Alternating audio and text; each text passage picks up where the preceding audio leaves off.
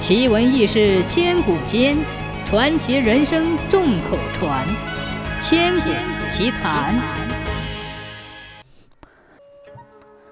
明嘉靖年间，一天，有个姓赵的小偷，偷了一个老太婆家里的几只老母鸡，被老太婆的儿子阿强逮住了，一路扭送至县衙。近来那一带偷鸡案频发。有人甚至睡在鸡棚旁昼伏夜守，所以这一次大家纷纷要求县令杀一儆百。县令听完陈诉，又看了看跪在堂下的赵小偷，叫赵小偷抬起头来，问道：“看样子你也是个精明的人，为什么会做下这等下三滥的事儿？”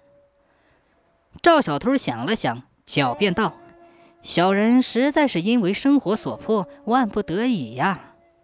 哦，县令沉吟了一会儿，说：“如果确实为生活所迫，本官不妨为你指条生路。以本官之见，有个活很容易学会，挣的钱也不少，你不妨试一试。”什么活？纺纱。赵小偷扑哧一笑，可看到县令一脸威严的样子。忙掩住嘴，谢谢老爷免罪，小的一定照办。县令当即令人买来一斤棉花，着典吏叫赵小偷纺纱，说：“你什么时候学会了，我就什么时候放你出去。”大家见县令非但没有治赵小偷的罪，反而给他指了一条生路，都气得不得了，可又不敢多言，只得悻悻然离开了县衙。再说那赵小偷，虽不走正路，人倒是也聪明，很快就掌握了纺纱的技巧，把那一斤棉花纺成了纱。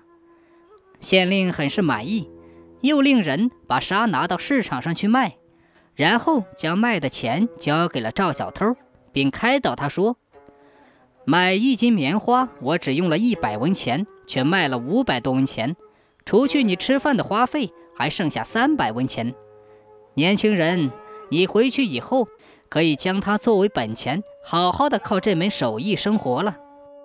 赵小偷积着米似的点头，接过钱给县老爷磕了一头，然后飞似的跑出了县衙。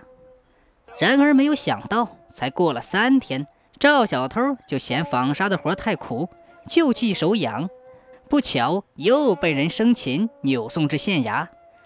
县令本来还想竖个典型呢。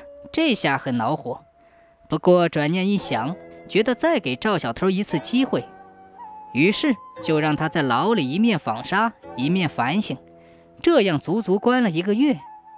等赵小偷出去的时候，县令再三叮嘱，要他一定要痛改前非，正经做人。这回总该收敛了吧？谁知一个月后，这个家伙又被人送来了，还是因为偷了人家的鸡。县令这回不客气了，板着脸说：“你这是三进县衙了。有句话说叫事不过三，看样子不给你点厉害，你还真不知道马王爷有几只眼。”说完，叫来两个衙役，架起赵小偷就在堂上急走，他自己则在一旁一二三的数起步来。当数到一千时，他一声令下，停。赵小偷都转晕了，不知道这是哪门子刑。正在诧异间，只听县令叫典吏递上一大碗热醋，命他全部喝完。赵小偷心想：这个县令怎么竟出些个怪招啊？不过醋这个东西，喝点应该没什么问题。想到此，他接过碗，咕咚咕咚的就喝起来。谁知道刚喝完了一半儿。突然有人从背后朝他猛击一掌，他大吃一惊，呛了一口醋，大声咳嗽起来。也真奇怪，打这儿以后，赵小偷这咳嗽就止不住了，而且一到晚上，只要一想到行窃，就必定咳嗽。